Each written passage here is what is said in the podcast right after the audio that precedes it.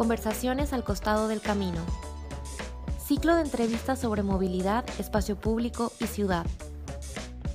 Agradecemos el apoyo de Revista Pedalea, Specialized y Santiago Adicto. Capítulo 17. Territorio colectivo. Invitada desde Argentina, Luciana Lima.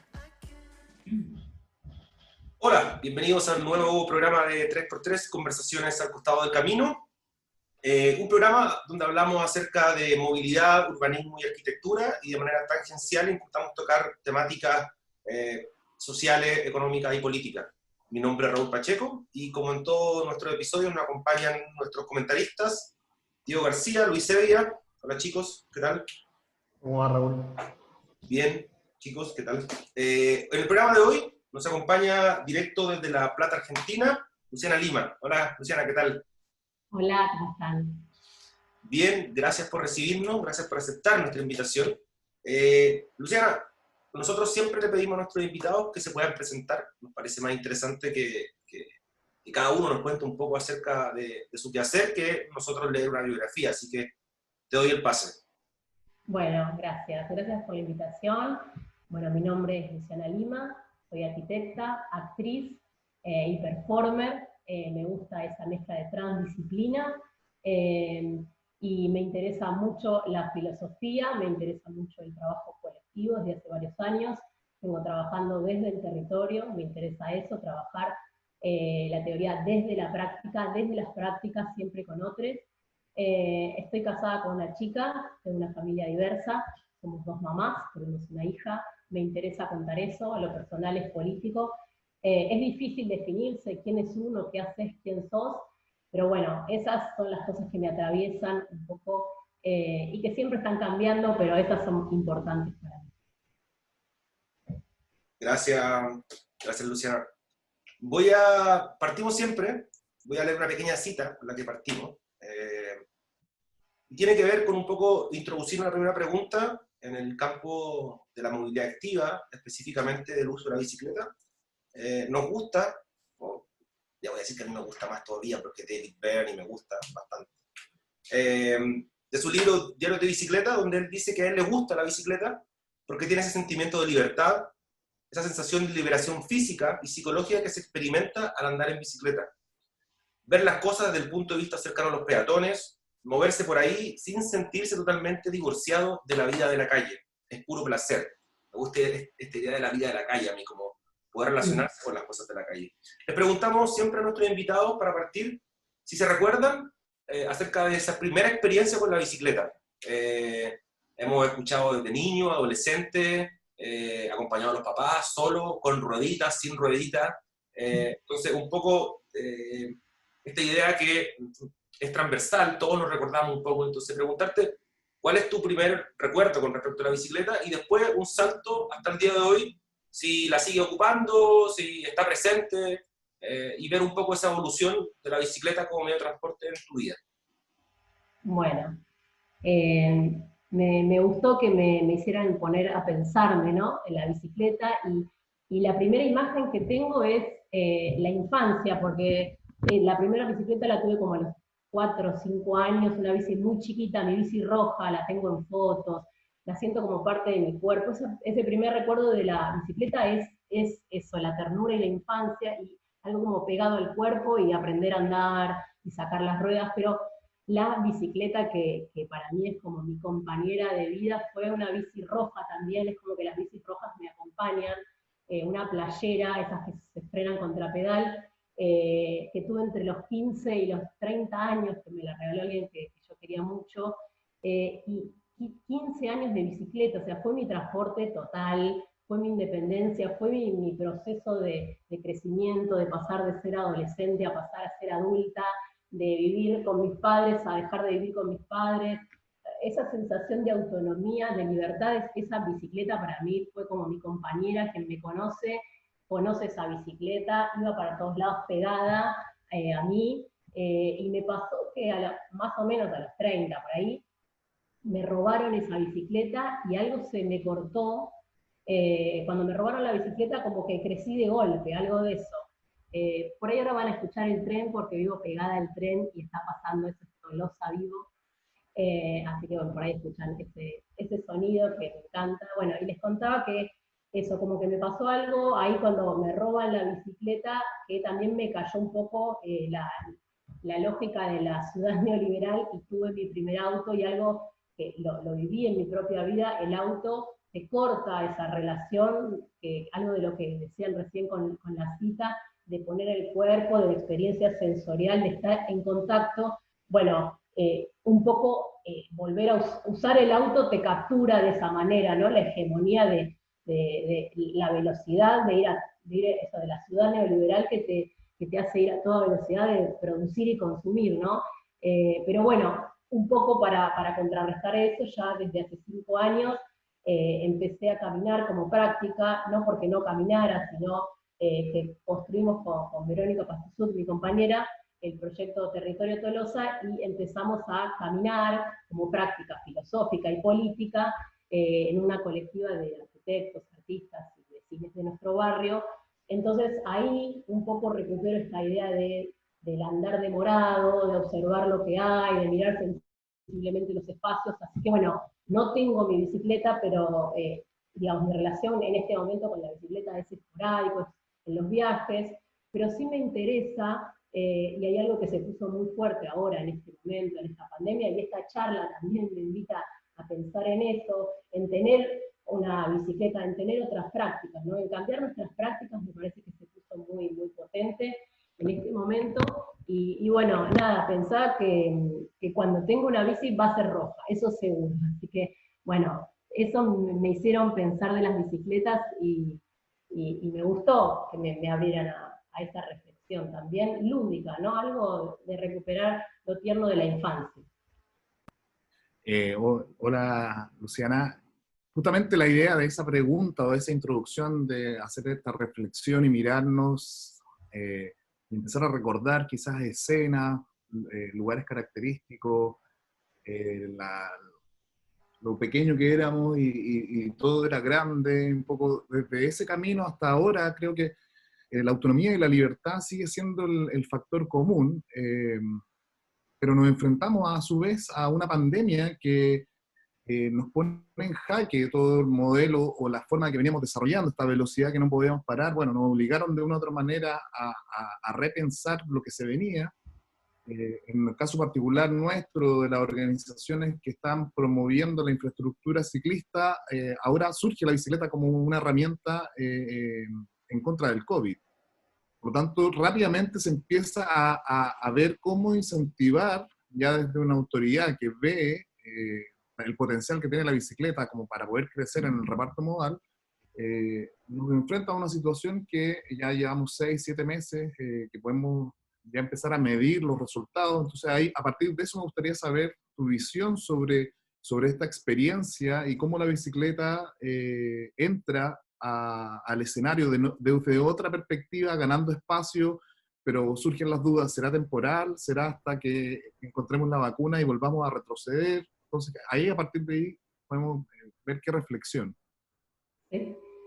Sí, bueno, como futurismo es imposible hacer, pero sí es interesante pensarlo, ¿no? Que a mí me interesa como práctica. Creo que algo de, lo que nos trae este momento es, eh, y que a mí me interesa pensarlo desde los feminismos, desde, o sea, estoy totalmente atravesada por los feminismos, por el feminismo, y que nos proponemos repensarlo todo y este momento se nos plantea urgente repensar nuestras prácticas porque miramos cómo convivimos las ciudades que armamos hasta hoy y sabemos que a eso no queremos volver, a esa normalidad no queremos volver.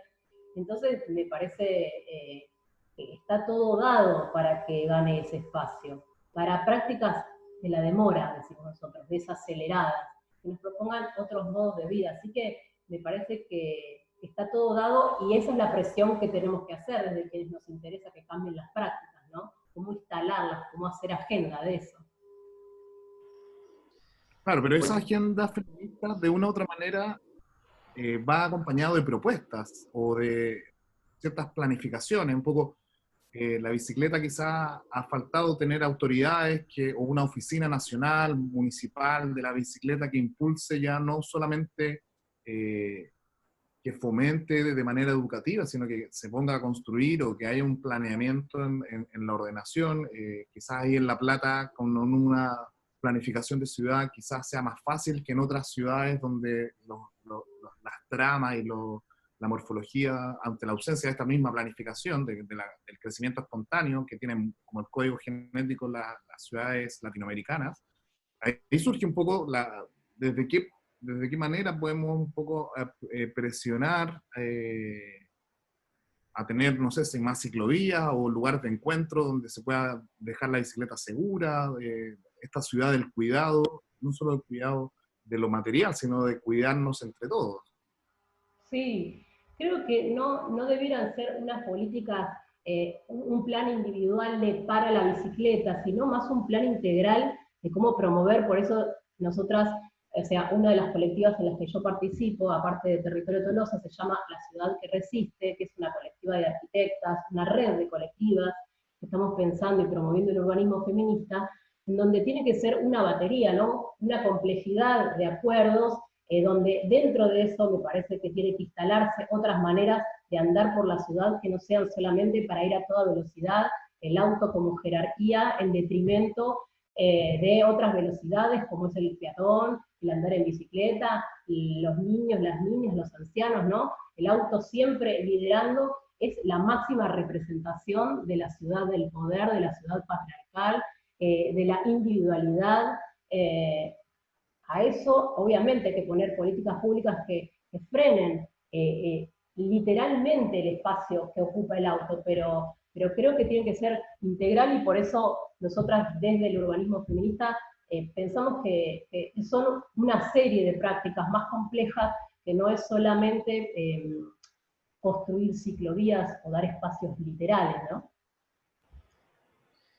Oye, Lu, en ese sentido, eh, justo quería preguntarte por algo que, empezaste a abrir ahora, y es cómo, digamos, cómo ves vos la relación del feminismo, digamos, como, como primer eh, como primera, digamos, energía que se, que se viene construyendo eh, para un poco eh, reconfigurar, digamos, y poner, y poner en discusión toda esta manera de, de, movernos y, de relacionarnos en la ciudad y en el espacio público, ¿cómo, cómo el feminismo entiendes vos que se relaciona con otros, con otras miradas, con otras, con otras movilidades, con otras percepciones, digamos, del espacio, eh, que aún son, son muy, eh, muy invisibilizadas, digamos. ¿Cómo, cómo entiendes esa, relación?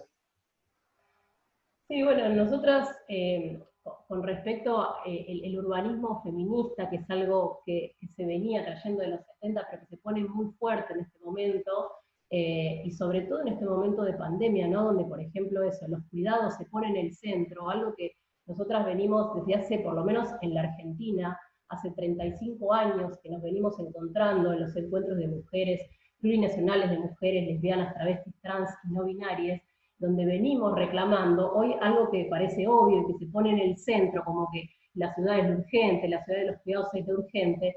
Bueno, eh, nosotros lo venimos reclamando desde hace muchísimos años y, a mí me interesó juntarlo, estas investigaciones que, que venimos haciendo en territorio Tolosa, en la ciudad que resiste, en una tesis de maestría, yo estoy haciendo una, terminando mi tesis eh, de la maestría de proyecto arquitectónico de FADU UBA, eh, que me está dirigiendo Inés Moacet y Gustavo Diegues, y estamos investigando, y siempre me gusta hablar en plural porque siempre me interesa trabajar desde lo colectivo, y, justamente pensando en esto, en eh, el proyecto de arquitectura, el proyecto de ciudad como una experiencia colectiva, colaborativa, transdisciplinar, situada en red, siempre con otros, siempre de los múltiples puntos de vista y atravesado de las miradas de género, me parece eh, importante eh, que tiene que ver con estas prácticas, prácticas de la demora, prácticas de la proximidad y prácticas de los cuidados. Y me gustaría contarles sintéticamente eh, qué es esto, de, lo que, de lo que estamos, de lo que estamos, nos interesa profundizar.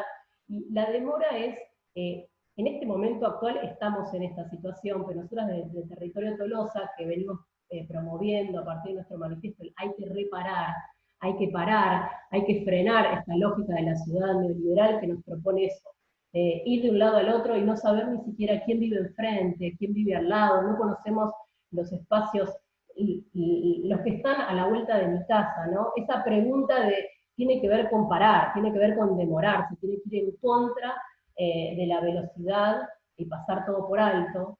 Después la proximidad es un concepto que tomamos de Jane Jacobs, una urbanista de los años 60, eh, que proponía en principio eso, encontrarnos en la calle, conocernos, pero también que nuestras acciones cotidianas, nuestras actividades queden cerca, eh, poder llegar a los lugares, no tener que viajar durante tres horas ¿no? para ir a trabajar. Entonces, esa, la, proximidad y los cuidados es eso, eh, poner en el centro la vida de las personas más que la economía o la productividad. Entonces, eh, un poco eso, desde el urbanismo feminista y desde estas investigaciones que nos interesa en estas colectivas, eh, promover prácticas sensibles en el territorio, cambiar nuestras prácticas. ¿no? Y desde ahí eh, me parece que, el feminismo nos trae una novedad, que no es una novedad, pero sí que puede instalarse en este momento como nuevas agendas. ¿no?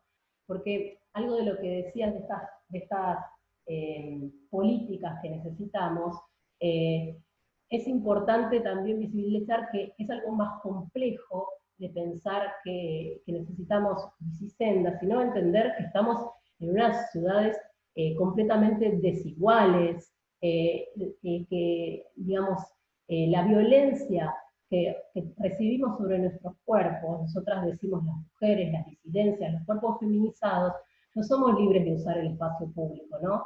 Eh, no podemos usar la bicicleta cuando queremos, a las horas que queremos, tenemos miedo por los abusos, los acosos, los femicidios, entonces, eh, digamos, hay estructuras sociales que necesitan ser revisadas, políticas públicas, cogestión, ¿no? Desde los, obviamente que nosotras desde lo autogestivo, desde las colectivas eh, feministas hacemos una presión, pero necesitamos una cogestión con, los gobiernos para reflexionar sobre las ciudades eh, desiguales de la competencia, la, la, ciudad del poder, de la individualidad que tenemos hasta hoy. Eh, entonces, por eso nosotros también decimos eso, que no son solamente políticas de darle espacio a otras movilidades, sino entender la complejidad social en la que, en la que nos encontramos. Eh, algo de eso, ¿no? Sí, sí. De, hecho, digamos, para nosotros es súper importante eh, el tema del cambio de velocidad eh, de nuestras ciudades y, para nosotros nos, hizo como un, un clic bien fuerte en una conversación que tuvimos eh, con, otra, con otra invitada, con una urbanista chilena, con Paula Girón, y que hablaba sobre un poco en relación a lo que comentaste vos de lo sensorial, digamos, a las distintas percepciones del espacio. Eh, cómo no hay una sola, una sola manera de, entenderlo, digamos. Eh, y esas dos cuestiones, la combinación de esas dos cuestiones hoy a nosotros nos parece que, pueden ser eh, potenciales variables, digamos, como, como ejes de quizás de, de repensar estas lógicas y estos espacios, digamos, bajar la velocidad, entender que hay muchas maneras de, eh, percibir, de percibir el espacio, eh, incluso sin ni siquiera hablar de, de, discapacidades, digamos, que ya es otro ámbito, digamos, súper, súper invisibilizado y relevante, pero ya incluso solamente los cuerpos normalizados y, en edad productiva ya hay una cantidad enorme de, de sentires distintos respecto eh, del espacio público, ¿no? Sí, tal cual. Bueno, a nosotros nos pasó desde la experiencia esto que decís. Nos propusimos salir a experimentar la ciudad, salir a caminar la ciudad y observarla, y cuando te detenés a mirar, se ve todo, está todo ahí. Nosotras decimos esto, que en cada metro cuadrado se manifiesta el poder. Vos caminás y observás cómo se presenta la ciudad patriarcal, la ciudad de la competencia, la ciudad de las rejas de la cámara, los countries, el modo en que vivimos, ¿no? La ciudad de la individualidad, del poder, eh, la ciudad pensada para, como vos decías, para un prototipo de persona, un hombre blanco, cis, heterosexual, que anda en auto, productivo. Las ciudades fueron pensadas para ese prototipo y todos como decimos acá en Argentina, quedamos afuera, ¿no? Eh, y, también decir que abrir la, abrir la percepción también nos hizo ver que hay otras ciudades, y de ahí sale el nombre de nuestra colectiva, ¿no? Que es eh, la ciudad que resiste, donde hay poder hay resistencia, decimos nosotras, y esas resistencias también están ahí en la ciudad, digamos. No es solamente eh, que lo ha, capturado toda la ciudad neoliberal, hay otros modos de organizaciones que tienen que ver, que apelan a lo sensible, que tienen que ver con lo colectivo, con organizaciones autogestivas, colectivas, colaborativas, cooperativas, que, promueven la empatía, ¿no? el encuentro entre las personas sensibles desde el arte. Yo que hace 20 años que hago teatro, que hago danza, esas prácticas a mí realmente me transformaron la vida y me, construyen para pensar así la ciudad. Construimos comunidad de una manera eh, no hegemónica, organizaciones afectivas, lazos de afecto que generamos entre los grupos, nos afectamos, o sea, no es por la plata, no, no son relaciones basadas en la economía, no son, o sea, la ciudad neoliberal nos propone que todas las relaciones estén mercantilizadas, qué me das, qué recibo, ¿no? Entonces, apelar a esos saberes ancestrales, cómo construir comunidad, esas otras maneras de organizarse, hay que instalarlas, ¿no? Porque también algo que a mí me, hizo clic en la cabeza, que es una frase de Saida Mushi, eh, ella nos propone eh, Dice, em, dudar de nuestra mano que proyecta si estamos construidas, construidos por el patriarcado. En las universidades falta esa pata, digamos, social, sensorial, sensible, política, ¿no? Es política. Todo posicionamiento es político y si solamente estamos pensando en construir proyectos, nosotros decimos, no hay que construir proyectos, hay que construir redes y relaciones, porque eso da como resultado modos de vida.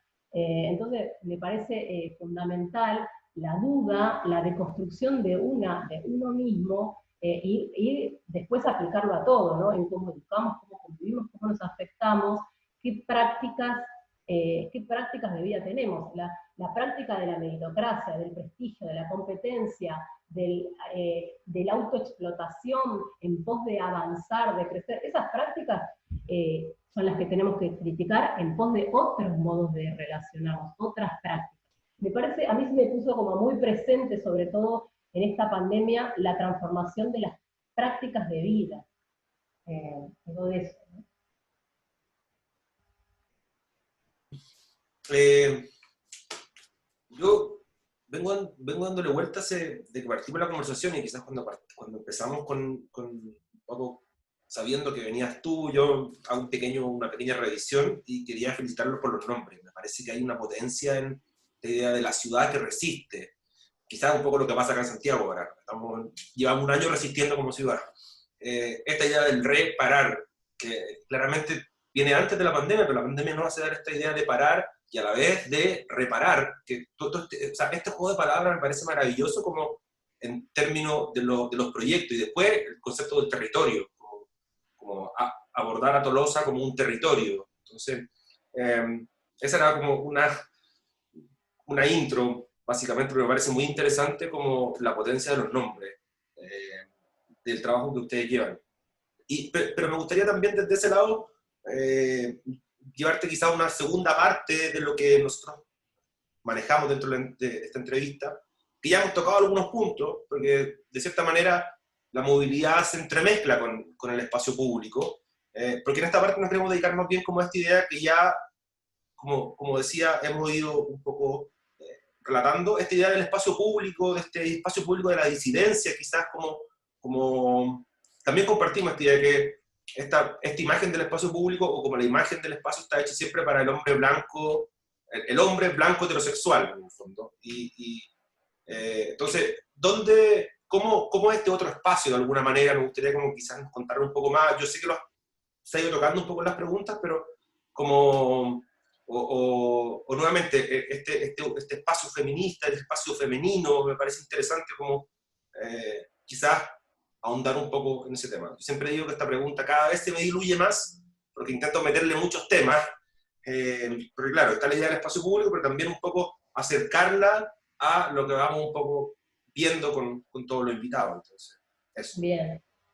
Sí, me gustaría eh, hablar un poquito de esto que traes de los dos conceptos, reparar y territorio. Mira, yo acá tengo, acá atrás, ahí, ahí hay que reparar, que sale del manifiesto de Territorio Tolosa, que ya tiene hace cinco años que, venimos con este proyecto, en el que en principio nos habíamos eh, propuesto esto de hacernos la pregunta de por conocer nuestro barrio, y reparar para nosotras es eh, esto, la demora, parar, eh, pero a su vez es tener una mirada sensible y extrañada, y reparar, porque es genial la palabra.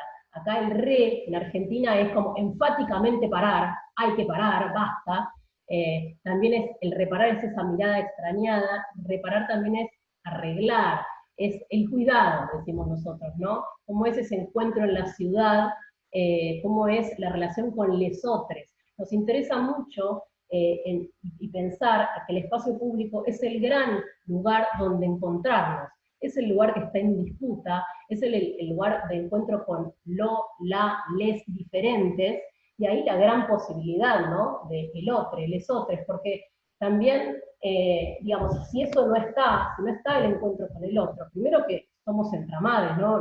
No, nadie se salva solo, no hay posibilidad, esa es la construcción de la comunidad, ¿no? Eh, entonces, eh, ese encuentro para nosotras es importantísimo, encontrarnos con, lo diverso, con lo diferente, lo que me saca de mí misma, y, y de ahí, bueno, repararnos abrió como un mundo para pensar, y territorio también, eh, que, eh, discutíamos mucho sobre la palabra territorio y lo tomamos del concepto de Deleuze, que dice que el territorio no es algo que está ahí esperando ser descubierto y conquistado, sino eso que se hace al descubrir y al conquistar. El territorio es experiencia para nosotros, eso me parece, a nosotras también nos abre un, un mundo. El territorio no es algo dado, sino es un proceso un proceso de, a construir, a, ver, a encontrarse, ¿no? Y eso nos dio las caminatas también, el ir encontrar lo inesperado. Decíamos, ¿qué? ¿Eso es hacer urbanismo? Bueno, sí, eso también es hacer urbanismo. Es las micropolíticas van transformando un modo de hacer que después eso hace que hoy estemos en la universidad o que estemos, eh, los gobiernos nos llamen para dar charlas o se puede construir desde ahí, digamos, porque si no también el poder, la, ciudad global que nos dice nada podés hacer, bueno, sí, a partir de, nuestras prácticas, de construirnos a nosotras mismas, se puede operar sobre eso. Obviamente que después es necesaria la cogestión y ahí un poco era algo de esta última pregunta, que cómo es el espacio eh, feminista, cómo, cómo pensar el espacio. Eh, hay algo que, salió también en las charlas de Reparar, eh, que es intentar de suplir los binarios público-privado y reflexionar hacia lo común, ¿no? Cómo sería un espacio comunitario, eh, que, si no estamos, esto, público-privado es una, es una división muy, aparte de ser binaria, muy del poder, muy neoliberal, lo que es mío, lo que no es mío, y entonces eso, pensar en lo común se pone muy fuerte como posibilidad eh, lo comunitario, qué prácticas comunitarias sí eh, podemos potenciar, eso me parece como interesante. Eh, y, después eso, como los, múltiples puntos de vista, ¿no? que la ciudad no se construye ni, de, digamos, ni desde la, del boom inmobiliario, no, no son las inmobiliarias el poder económico el que construye la ciudad, que eso es lo que sucede, digamos, nos quedamos afuera como profesionales, pero tampoco solo de los arquitectos y las arquitectas, que, y, en eso lo, constatamos todo el tiempo, que es que de las miradas desde el arte, de la filosofía, del patrimonio, eh, desde las transformaciones barriales, bueno, eso es un poco lo que estuvimos haciendo en el ciclo de charlas, que también se llamó Reparar, y que, hicimos durante la, la, pandemia, que fue también la pregunta de cómo ocuparlo, cómo ocupar lo público, ya que no podíamos encontrarnos en las calles, como esa es nuestra práctica, eh, bueno, hacer un ciclo en la virtualidad, pero apelando esto a los múltiples puntos de vista para nosotros es fundamental. Esa para nosotros es la, la base de la construcción de la ciudad, de los distintos saberes. ¿no? Quería, o sea, hay, algo bien, particular como, eh, nos agarramos un poco de estas frases que arman un poco los nombres de estos colectivos y aparece el tema de lo común y, me parece más interesante porque creo que eh, lo comunitario, y esto más que una pregunta es quizás un comentario nomás de este, como de este lado de la cordillera. Eh, aquí, aquí, más allá de la crisis sanitaria, se, creo que pasó en muchos países de Latinoamérica, se, desató una crisis económica debido a la imposibilidad de poder salir a trabajar, de que había una gran cantidad de, trabajo informal. Eh, un poco se desnudó que gran parte de la sociedad eh, trabaja al día y que las ganancias económicas son dentro del día o la semana, y aquellos que no podían salir tenían imposibilidad un poco de poder seguir funcionando. Y quizás lo que más afloró, y es un tema que le hemos dado harta vuelta, creo que lo conversamos con alguien más, quizás lo más chileno este último tiempo eran las ollas comunes acá. Eh, organizaciones, generalmente lideradas por mujeres, eh, que se dedican un poco a organizar un sistema de comida, de ollas, para que en ciertos barrios donde no hay acceso eh, o hay conflicto económico en el fondo, generan estas grandes ollas y se alimenta a una población. Entonces, yo más bien como un, como un comentario, porque quería situarlo de nuevo con esta idea como de la palabra, de lo común, esta olla común y de lo comunitario y de este espacio que, que también es cierto, porque no se hace en una casa, se hace como en el espacio público, pero tampoco es público, porque ese espacio se transforma en un espacio comunitario. Y hay algo bien interesante, como la teoría de ustedes desde, desde, los conceptos y de las palabras me parece muy, muy interesante, porque es como transversal, creo yo. No va ninguna pregunta a esto, nuevamente, es más bien un comentario, pero, pero, pero me parece... Sí, abrir, abrir, abrir. Sí, creo que, creo que, que es eso, es revisar la manera en que nos relacionamos, que no es una casualidad la pandemia, el COVID, que nos tengamos que quedar ahora todos, todas encerrados, digamos. Es el resultado de un proceso extremo al que hemos llevado nuestras prácticas, nuestros modos de vida, nuestros modos de encontrarnos. Entonces, algo sí o sí tenemos que transformar. Sí o sí, si no, eh, damos esto. Por eso nosotras también decimos, bueno, las ciudades eh, patriarcales, neoliberales, del poder, del capitalismo, son las que tenemos hasta hoy. Eso no funciona. No funciona, no queremos volver a eso. Entonces, ¿qué otras apuestas sí podemos hacer, no? Y la lógica del sálvese quien pueda, eh, de la respuesta de el que más tiene, más puede, nosotros no nos parece que la salida sea por ahí. Eh, y este es el momento de ir con todo. Por eso eh, nos parece importante la transformación desde lo colectivo, ¿no? esto que les decía de los encuentros que son tan potentes acá. O sea, vas a un encuentro y salís distinta, decimos nosotros, son escuelas eh, tremendas donde durante tres días se dan más de 200 talleres de temas de diversos, que viene gente de toda Latinoamérica. Nosotros, por ejemplo, el año pasado fue en La Plata, y por eso lo tengo tan a flor de piel, eh, donde vinieron casi, no sé, 700.000 mujeres de toda Latinoamérica, y nosotros dimos un taller que se llamó Ciudades Feministas, donde nos encontramos más de 400 mujeres para reflexionar sobre la ciudad. Eh, bueno, esos encuentros son totalmente transformadores. A nosotras eh, nos dio una potencia para poder después seguir haciendo, digamos, esas reuniones que después se distribuyen, es muy potente lo que está pasando. Por eso eh, este momento de la pandemia, por ejemplo, ahora la tuvimos que hacer virtual, no es lo, no es lo mismo el encuentro virtual, más allá de que la potencia de la virtualidad también es algo a explorar.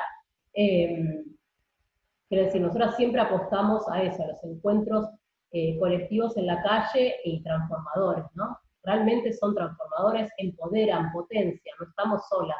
De esa manera nosotros decimos, queremos la ciudad, la ciudad del encuentro, salimos todas a la calle, no tenemos miedo, estamos juntas, nos cuidamos entre nosotras, nos empoderamos.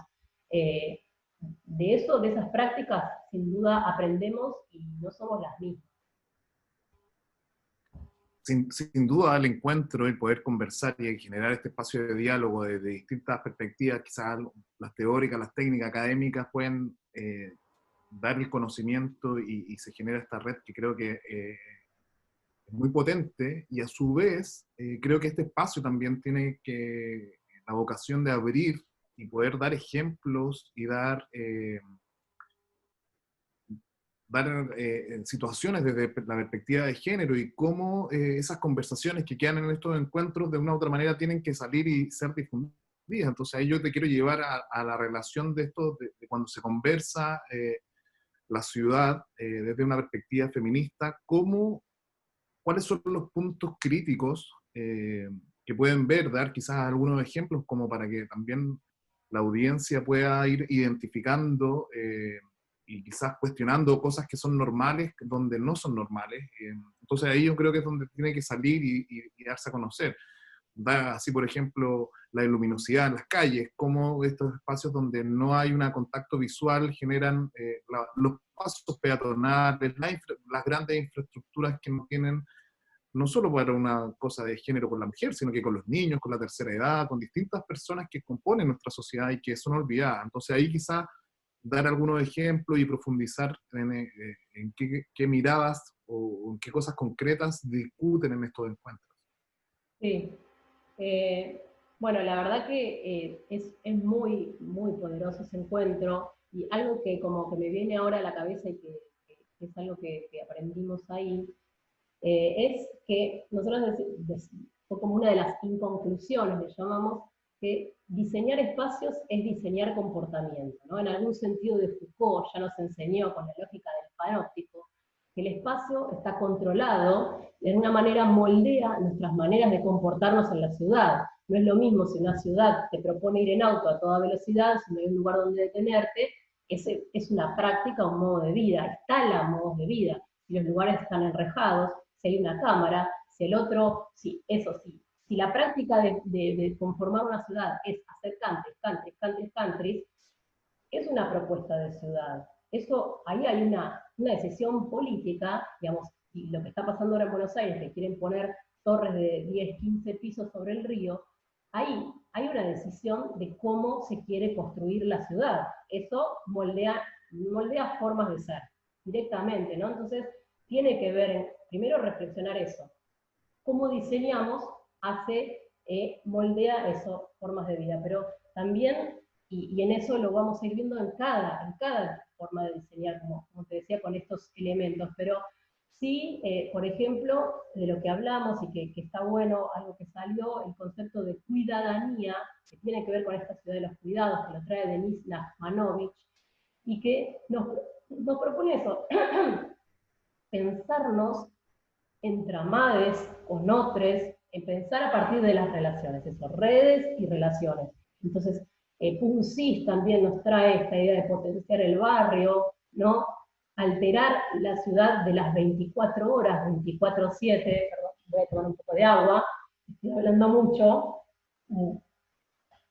No, y decía, PUNCIS, que es una colectiva española que también tanto nos ha abierto a reflexionar sobre la ciudad y que hablan sobre la ciudad de los cuidados, proponen también esto, la proximidad y pasar a la ciudad, en vez de la ciudad de las 24 horas y de la autoexplotación, de trabajar eh, todo el día, pensar en la ciudad de los 15 minutos, donde todo quede cerca, la red cotidiana, dicen ellas, aplicar la red cotidiana sobre, eh, sobre cada barrio, potenciar lo local, y por eso nos trae del territorio de Tolosa, nos interesa tanto trabajar sobre nuestro barrio, es donde vivo, donde yo vivo yo salgo a caminar y ya estoy en el proyecto, digamos, no hay una separación también, no hay una diferenciación, la obra, el proyecto, lo que estoy pensando en mi propia vida están unidos, ¿no?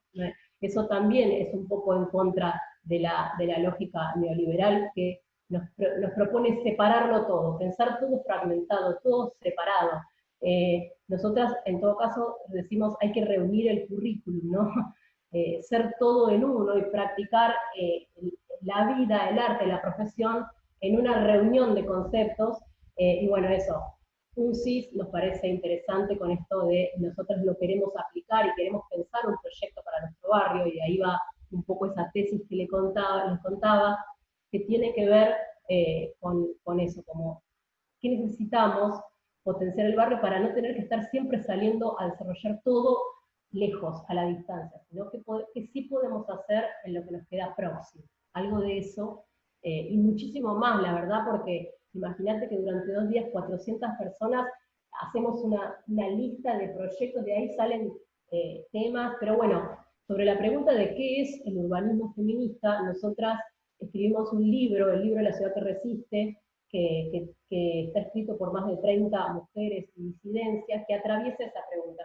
Esa es la pregunta que a nosotras, no es que nosotros tengamos una respuesta, porque también esas son las respuestas de, de las ciudades que no queremos, y pusieron un formato de ciudad, de cómo tiene que ser la ciudad. No hay un proyecto para bajar, no hay una regla general, ¿no? Como, bueno, esta es la ciudad de la, de del urbanismo feminista. No, sino que es que tiene que ver con abrir, con desarmar lo que hay, con tener miradas críticas y sobre todo em, apelar a otras voces, a las voces que siempre son invisibilizadas, porque si hay algo que, que se da como modus operandi también es la invisibilización de las mujeres y las disidencias en todo, en los lugares de poder, en la toma de decisiones, eh, en, el techo de cristal, ¿no? Eh, es decir, de qué lugares podemos ocupar. Bueno, nosotras nos propusimos desde la ciudad que resiste en eso, en salir al espacio, en ocupar los lugares, en hacernos presentes, en mostrar de lo que estamos reflexionando para, para poder activar, ¿no? Activarnos.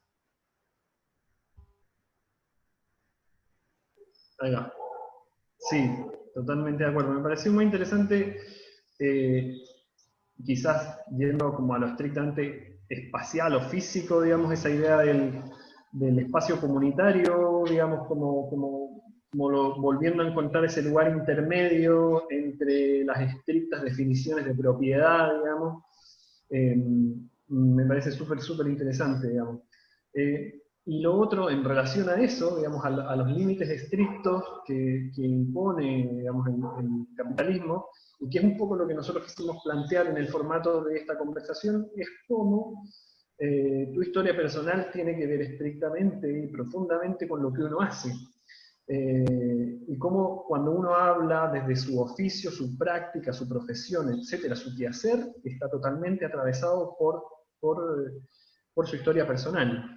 En eso estamos súper, súper, súper de acuerdo, digamos, y, claro, la ciudad, digamos, eh, tiene unos límites, o se nos ha impuesto unos límites que a la fuerza, digamos, que no existen, digamos, en el fondo no es, como decías vos, eh, privado, línea público, digamos, entre medio un espesor de muchas cosas, de muchas situaciones, de, muchos, de muchas percepciones distintas eh, que, se, que, invisibilizan, ¿no? Eso me pareció también súper interesante.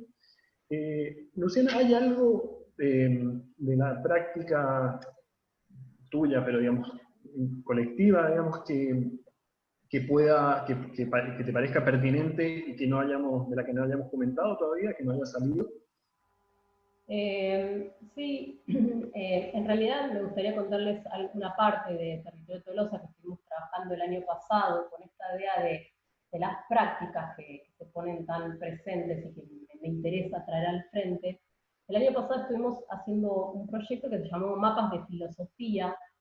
Eh, durante un año estuvimos juntándonos un filósofo, un baterista, un performer bailarín y dos arquitectas y un grupo reducido de invitadas e invitados, que nos proponíamos salir a caminar por distintos lugares de la ciudad, pero atravesados de miradas filosóficas, ¿no? un discurso filosófico que acompañaba eh, el andar y en eso construir un mapa eh, colectivamente eh, tener pensamientos sensibles, pero desde un lugar performático, ir más allá de lo que veníamos ya trabajando en territorio Tolosa, cruzarlo con las miradas artísticas y performáticas para transformar efímeramente la ciudad. Entonces, por ejemplo, íbamos a la estación de tren, el momento en que llegaba el tren, y ver a las millones de personas atravesar los molinetes, ir al hipódromo, contemplar, entrar al bingo, ver a la gente en los tragamonedas, reflexionar sobre nuestra propia vida, nuestras propias prácticas,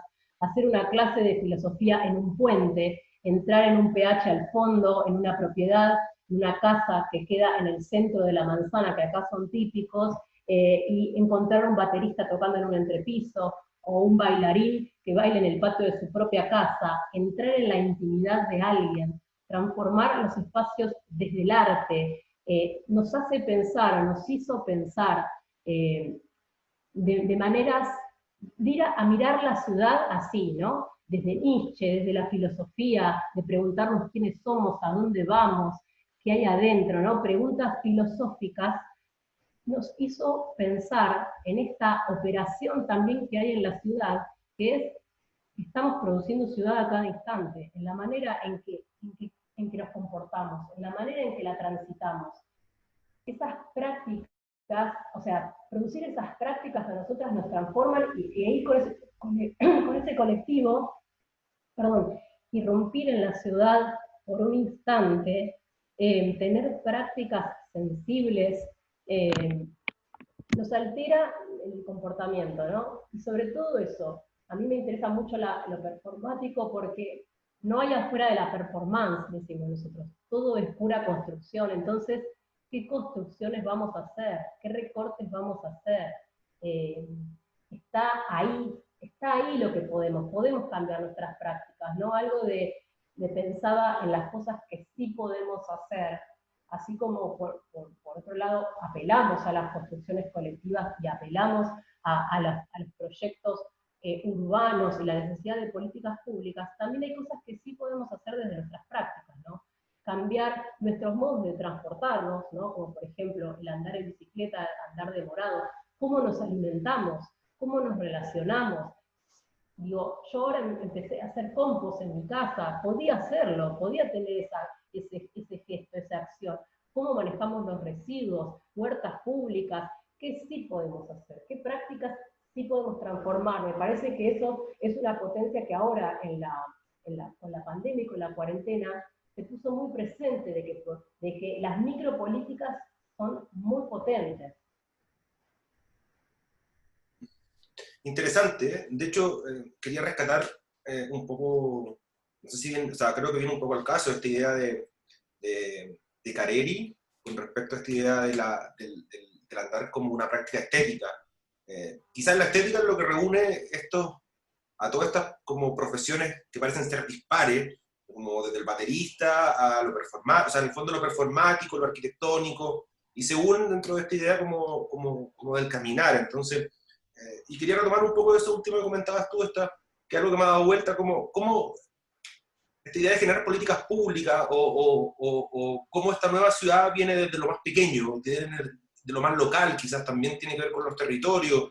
O sea, yo cuando, cuando partimos esto tuve que buscar Tolosa porque no estaba asociado a mí. O sea, lo conocía como, como, como programa, de alguna manera quizás relacionado con cuando, cuando estuvimos hablando con, Gustavo.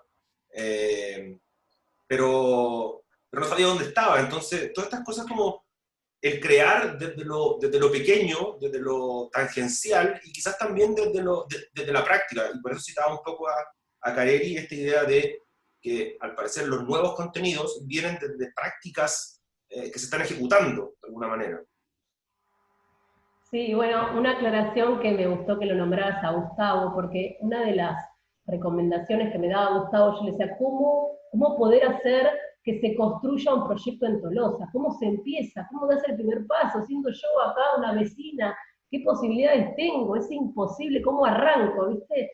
Y él me decía, bueno, lo que hay que hacer es, hay que hacer conocer Tolosa, ¿no? Y algo de lo que vos decís, que fui a buscar Tolosa, y con este reparar fue muy potente lo que pasó, que Francesco Carelli estuvo en el ciclo de charlas, porque es nuestro referente, gran referente del territorio Tolosa, y Francesco Careri estuvo hablando de Tolosa, o sea, a mí me emociona directamente que eso haya pasado, y un poco siguiendo ahí las lógicas de, Gustavo, que nos proponía, hay que hacer conocer Tolosa, Tolosa se tiene que conocer en el mundo, y juntar esas cosas, juntar lo que no se junta, para nosotros es fundamental.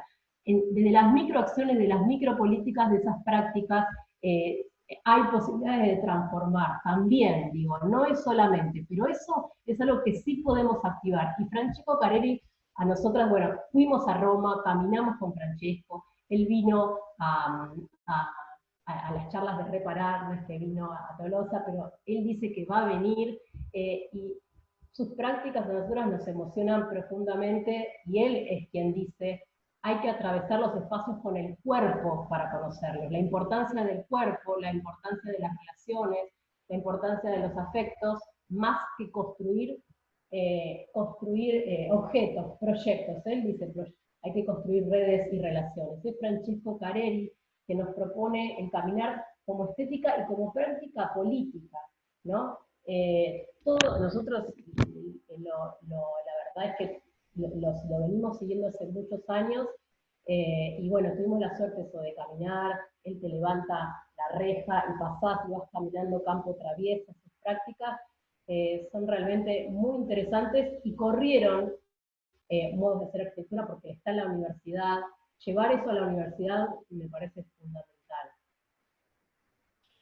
Yo creo que, digamos, nosotros que estamos aquí en este, en este ámbito de discusión y, una gran porción de gente también, pero quizás mucha eh, no lo tiene tan claro y me parece importante comentar que, lo estético tiene que ver con lo sensorial, digamos, con la percepción, con el cuerpo, con los sentidos, digamos, eh, alejándolo de lo que muchas veces se piensa y banaliza pensando que lo estético es nada más que una cuestión eh, de maquillaje, digamos, eh, exterior ligado a la, belleza.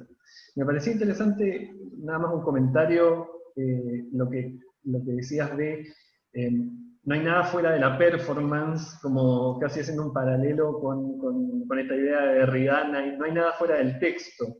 Eh, todo es texto, todo es performance, todo es experiencia. Eh, no, me, parecía, como, me parecía interesante esa...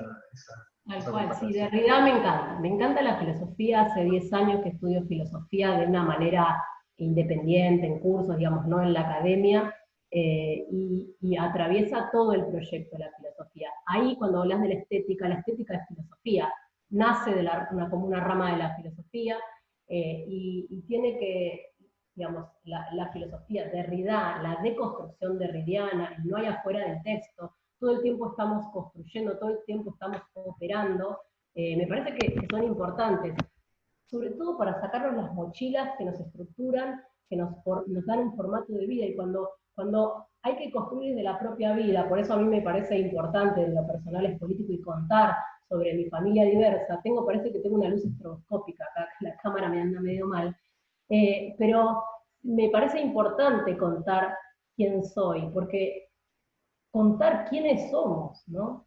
Eh, desde siempre, o sea, para mí salir del closet, mm, contar quién, quién era, no me fue fácil, porque no está bien visto, no estaba bueno, hubo que, o sea, miles de personas dieron la vida por eso, ¿cómo yo ahora no voy a salir a, en los lugares donde pueda hacerlo público, salir a decir que tengo una familia diversa, que tengo una hija, que gracias a políticas eh, del gobierno nos pudimos casar. O sea, me parece importante pronunciarlo, nombrarlo, nombrarlo, traerlo al frente, hacerlo visible, porque como decimos en el manifiesto de Territorio Tolosa, visibilizar es un acto de no retorno.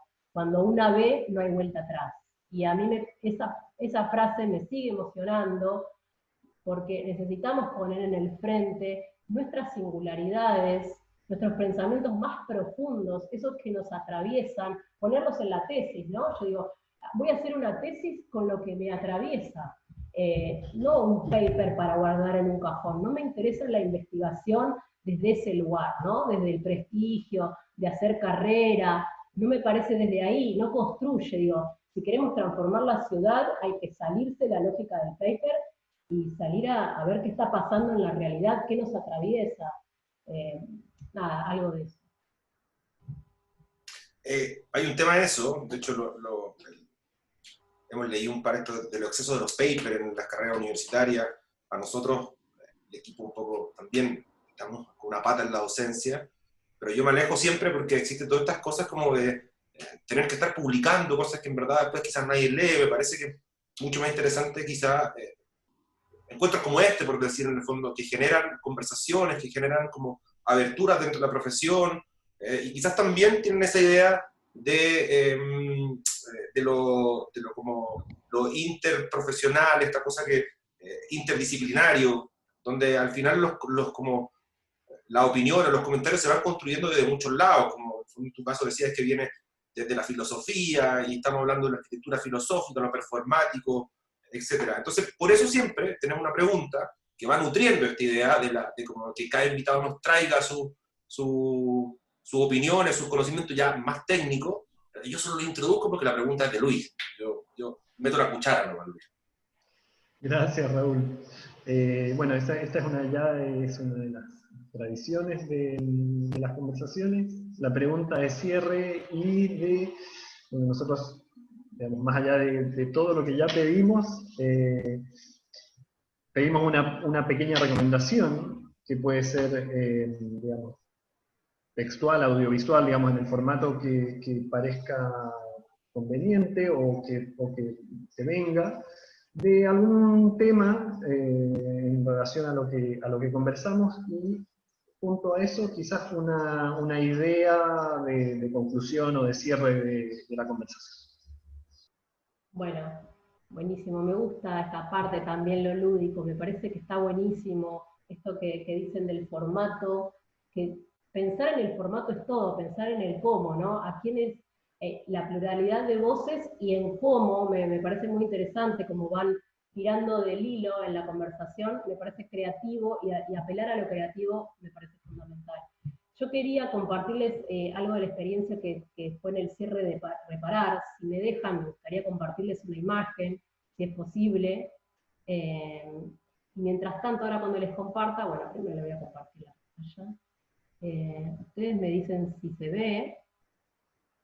Eh, ¿Está viendo ahí? ¿Se ve la imagen?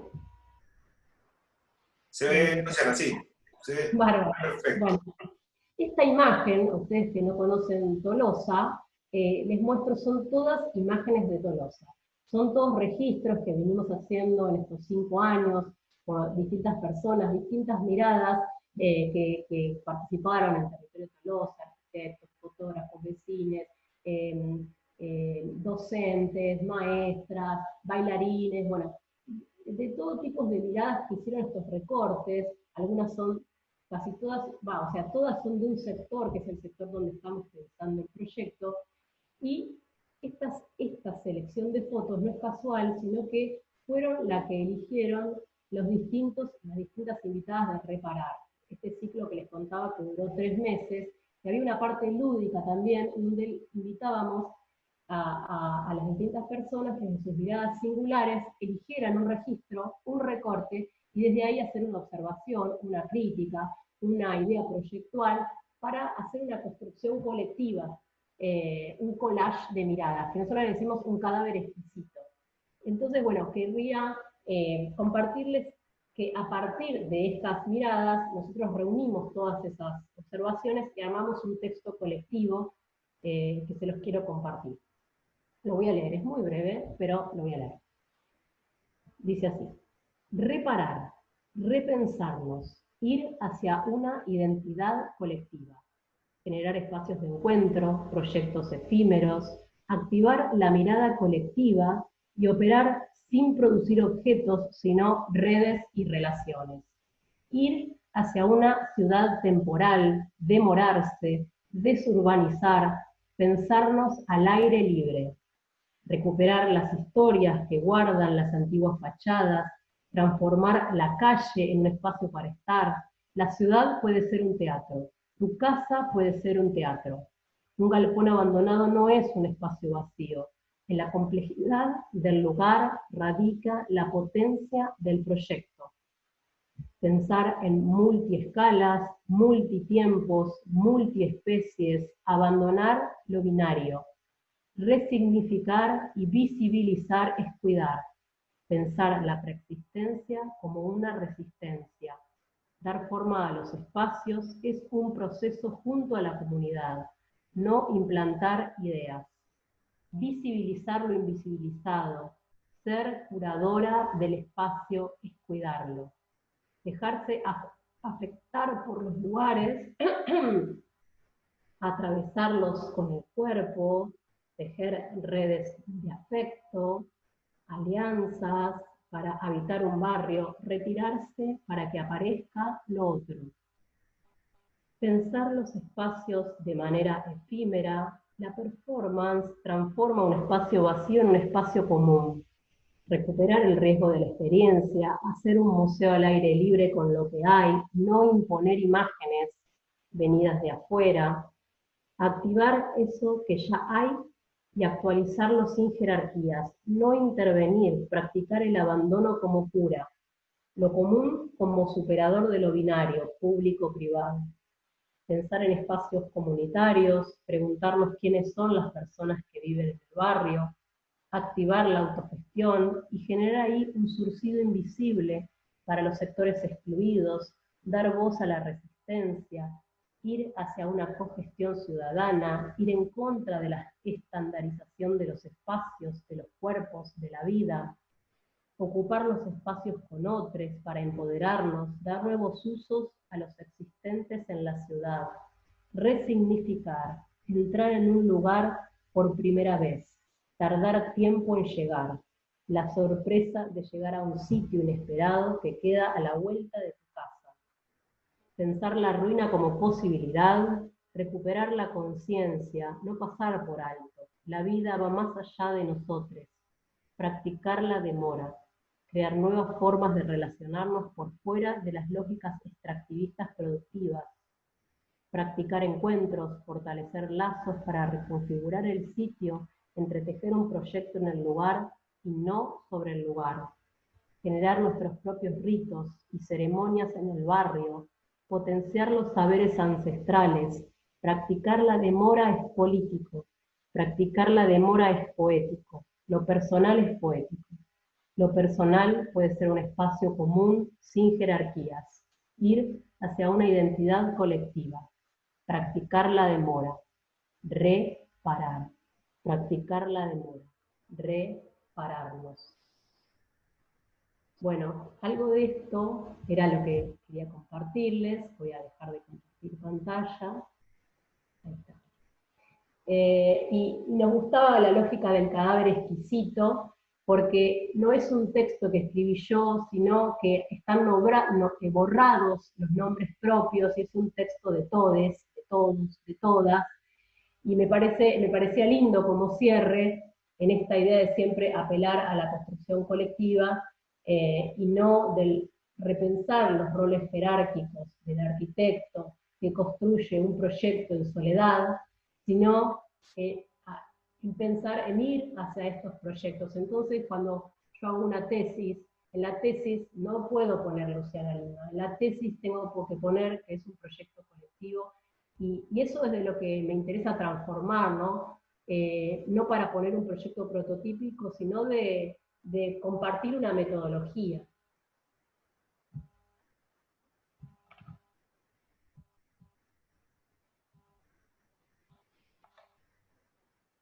Eh, interesantísimo la, la reflexión y, por supuesto las imágenes muy sugerentes de eh, las múltiples miradas que, que tiene Tolosa. Eh, en ese sentido nos recordó gran parte de, de, nuestro trabajo profesional que está vinculado con la comunidad y cómo la comunidad configura los espacios y los interpreta un poco eh, nosotros solo somos los que detectamos oportunidades donde intervenir, a recuperar el río, recuperar líneas de tren en abandono, eh, incorporar a, la gente a subirse a la bicicleta, una serie de, como de distintos ámbitos, pero que sin el factor común y, y cómo ese factor común lo interpreta, creo que mm, son cosas que no podemos manejar desde la idea de, de planificación, ahí lo espontáneo va alimentando las miradas. Yo creo que desde esa perspectiva poder meter la parte eh, del trabajo social, con filosofía, con un pensamiento reflexivo, con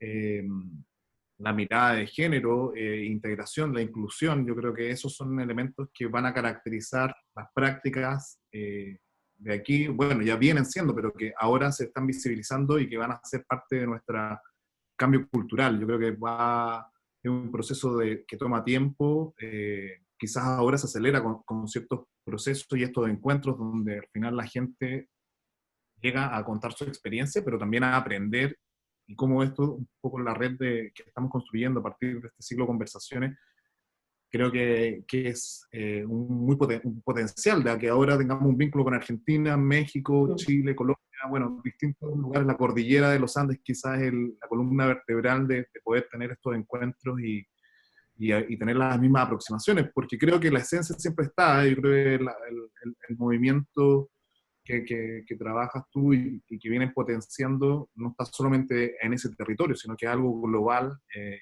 y que un poco requiere eh, tener ese compromiso de, apostar a, visibilizar las otras miradas de la sociedad y todo incluirlas para la participación. Así que esas imágenes sugerentes nos, nos, dan las ganas de poder en algún momento participar y poder viajar, cruzar la cordillera y, contar, eh, porque me imagino que el, espacio de conversación y, las instancias múltiples, eh, hay una, una, una, una, aura, una vibra que, que, es muy, muy interesante. Eh, así que nada, agradecer la, la instancia de conversación, siempre nos quedamos con gusto a poco, porque eh, la, conversación nos va atrapando y, se nos pasa muy rápido el tiempo. Eh, así que nada, agradecer tu, tu tiempo, tu, experiencia, tu trabajo, que lo hayas compartido con nosotros, para nosotros es muy gratificante. Muchas gracias. Gracias a ustedes, me sentí recómoda, me, interesa también que las reflexiones y los pensamientos puedan ser de maneras afectuosas, relajadas, que uno no tiene un pensamiento serio y por eso, digamos, de construir los formatos me parece clave. Eh, estos encuentros me parece que proponer esta manera pausada también, ¿no? Eh, no hay un tiempo que nos corre, eh, me, parece que, me, parece que está muy bueno el formato que proponen, así que bueno, la agradecida soy yo por, por darme el espacio para, para contarles en lo que estamos por acá, por estos lugares. Gracias por tu tiempo, Lu, súper interesante todo un placer conversar contigo.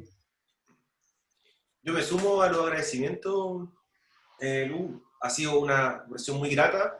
Eh, y a la gente que nos está viendo, para poder contactar La Ciudad que Resiste en Instagram, de hecho tengo aquí abierta la página para que lo puedan visitar, y Territorio Tolosa, todo junto, de hecho estamos viendo acá, estoy la dinámica acerca de las aquí el ciclo de reparar, entonces, nuevamente, territorio Tolosa y la ciudad que resiste, para ver más en detalle eh, el trabajo de Luciana Lima. Gracias por recibirnos, Luciana. Ha sido un agrado la conversación de hoy día. Y nos despedimos todos. Chao, nos vemos en un próximo capítulo de eh, Conversaciones al costado del camino. Bueno, muchísimas gracias. Y, bueno, me quedo por ahí con las ganas de, de esto último de, que había preparado algunos libros, no sé si, si quieren que se los... Ah, veámoslo, sí, lo tenemos, vamos. vale, no, sé cómo estamos de tiempo, pero bueno, como... No, tenemos, tenemos, vamos, vamos, sin problema. No, como en algún momento me habían dicho, igual ya los estuve nombrando, pero como los fui a buscar, eh, me gustaría mostrárselos, eh, decirles que, que, les voy a pasar, si quieren, eh, también el link del libro de la ciudad que resiste, que estaría bueno para compartirlo con quien nos esté escuchando. y bueno, mostrarles acá este libro que me parece hermoso y fundamental de una activista trans eh, para las niñeces, las nuevas niñeces, crianzas de Susi Shock. Eh, también este que les nombré hoy, de Francesco Pareri, Pasear, Detenerse, fundamental, hermoso, precioso. y después, por último, este de Perec, que todo Perec se los recomiendo, que propone modos de conocer la ciudad y pensar las ciudades desde las microacciones, desde la demora. Eh, así que, bueno, nada, esos tres libros son hermosos y sí les quiero recomendar eh, un blog, Un día una arquitecta, eh, que está mm, coordinado por Inés Moacet, pero es muy interesante de cómo visibilizan a las mujeres arquitectas y que nos han corrido también a pensar eso lo, potente de, las mujeres y las disidencias que desde siempre en la historia hemos sido invisibilizadas. Así que bueno, no quería dejar de mostrarles eso. Muchísimas gracias por el espacio. Eh, y bueno, vamos a estar difundiendo también esta charla en nuestras redes, así pueden conocerles a ustedes. Gracias. Muchas gracias, Luis. Sí, gracias y espero que vamos, creo, vamos a empezar a organizar cuando nos desconfinemos una ida a Territorio Tolosa. Creo que eh, vamos a pasar a buscar a Luis nos vamos a ir en bicicleta hasta Territorio Tolosa. Así que por el momento nos despedimos nomás. Chao, estén bien, nos vemos. Chao. Conversaciones al costado del camino. Ciclo de entrevistas sobre movilidad, espacio público y ciudad. Agradecemos el apoyo de Revista Pedalea, Specialized y Santiago Adicto. Corporación Pedaleable